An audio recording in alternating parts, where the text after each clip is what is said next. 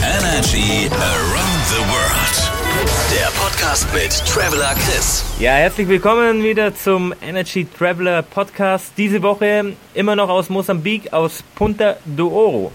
Ähm, ja, letzte Woche von Tofu hierher gereist, ähm, habe einen kleinen Zwischenstopp in Maputo gemacht, wobei, ja gut, Maputo ist wie jede andere südafrikanische Großstadt. Ähm, es gibt jetzt nichts Besonderes anzuschauen, es ist kein Sightseeing vorhanden, man kann vielleicht mal auf den Markt gehen, aber generell denke ich, dass diese ganzen größeren Städte oder auch Hauptstädte äh, hier in Afrika ein bisschen überbewertet sind, vielleicht bis auf Johannesburg und Kapstadt ähm, kann man die gerne auslassen. Weshalb ich mich dann äh, relativ schnell weiter Richtung Süden äh, gemacht habe, an die Grenze zu Südafrika. Ähm, mal wieder mit einem unglaublich beschissenen ähm, Minibus. Ich glaube, es war der kleinste Minibus, in dem ich bisher gefahren bin und der vollste. Also ah, es war einfach richtig anstrengend. Gott sei Dank waren es nur zweieinhalb Stunden Fahrt, äh, was das Ganze halbwegs erträglich gemacht hat. Aber es ist also es ist manchmal nicht nicht nachvollziehbar, wie voll die diese Minibusse hauen. Ähm, vielleicht eine kleine Anekdote am Rande. Diese, diese Busse werden meistens aus Japan importiert, sind also von Haus aus schon recht klein, für Asiaten natürlich auch gemacht, ohne jetzt in Stereotypen reden zu wollen, aber ähm, normalerweise passen dort drei Asiaten in eine Reihe. Ja?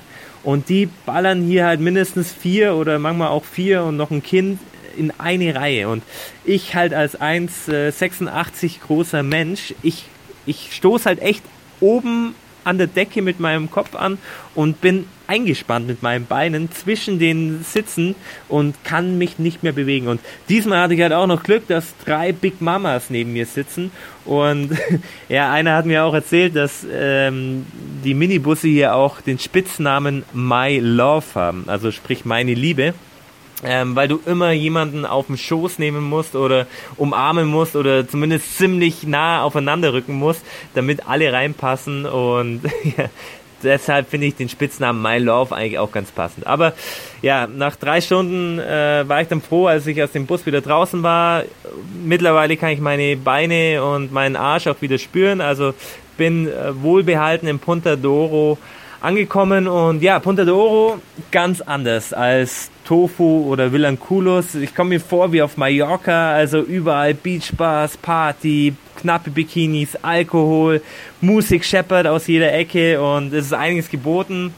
Und äh, ja, ich bin ja eigentlich zum Tauchen hierher gekommen, aber um die ein oder andere Party bin ich hier auch nicht gekommen, aber ja, da muss ich halt leider durch. Ist halt manchmal nicht so einfach als Reisender Manchmal muss man es halt auch so nehmen, wie es kommt, aber ich habe auch die Gin Tonics und Caipirinhas hier am Strand gut überstanden und ähm, habe hier auch noch einen Tauchkurs gemacht, weil, wie ich ja die letzten zwei Podcasts schon erzählt habe, äh, Tauchen hat mich jetzt echt angefixt, aber ich möchte euch jetzt gar nicht zu sehr mit Details nerven, was ich jetzt da noch gelernt habe oder wie tief wir gegangen sind. Ich möchte euch viel mehr von einer einem recht speziellen Erlebnis äh, erzählen, das mir jetzt wirklich immer noch in den Knochen steckt.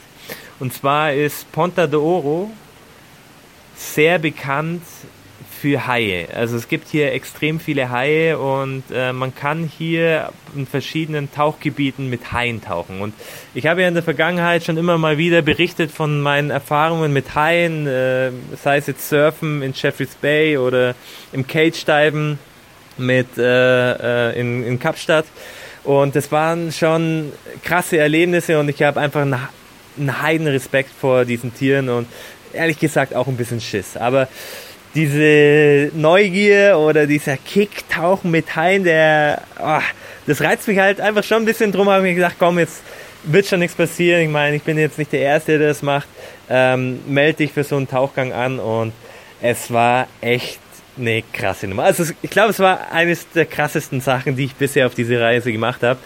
Ähm, allein dieses Gefühl, wenn du auf diesem Boot bist ja, und in dieses kalte Wasser reinspringst und du weißt einfach, unter dir sind 10 oder 20 Haie und du springst da rein. Also es ist ja irgendwie schon eine Hemmung für mich oder macht eigentlich überhaupt keinen Sinn, aber ja, du machst es halt einfach, du hast ja auch dafür bezahlt, also ja, ähm, musst es ja quasi machen.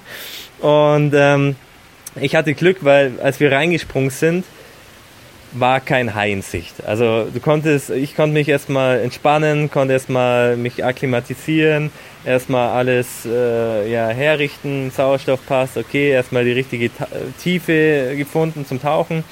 Und dann so nach 10, 15 Minuten auf einmal zeigt der Tauchlehrer dann in die Ferne und dann habe ich halt schon drei oder vier ziemlich große Schatten gesehen, die halt immer größer wurden und direkt auf uns zugeschwommen sind.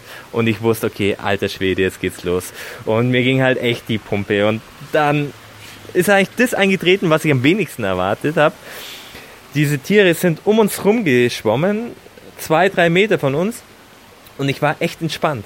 Also, es war ein ganz komisches Szenario. Ähm, wir haben uns gegenseitig inspiziert, die Haie hatten jetzt, ja, waren einfach neugierig, wollten schauen, was passiert da, aber ich hatte jetzt null das Gefühl, dass die uns jetzt gleich angreifen oder, oder uns irgendwas antun, weil scheinbar wissen diese Tiere instinktiv, okay, das ist nichts zum Essen, ähm, die mögen diese Sauerstoffblasen nicht, die wir halt ausströmen. Und das war klar, dass da nichts passieren wird. Und mir war es auch klar. Und ähm, das habe ich eigentlich nicht erwartet. Trotzdem war es natürlich ein ziemlich, äh, ziemlich krasses Erlebnis. Ähm, äh, und jetzt im Nachhinein ist es alles so ein bisschen surreal. Aber ähm, ja, ich werde es definitiv in meinem Leben nicht vergessen, mit Haien in Mosambik zu tauchen. Und äh, ja, äh, ja, ich weiß gar nicht, was ich sagen soll. War auf jeden Fall sensationelle Nummer. Naja, ähm, ich habe jetzt äh, vorher gerade mal meinem Reisepass geschaut äh, und ich muss jetzt langsam mal das Land verlassen, weil mein Visa ausläuft und habe mich jetzt entschlossen, nach Swasiland äh, zu reisen und ja, melde mich dann nächste Woche wie gewohnt, dann hoffentlich aus Swasiland. Euch alles Gute und wir hören uns dann bis bald. Ciao, ciao.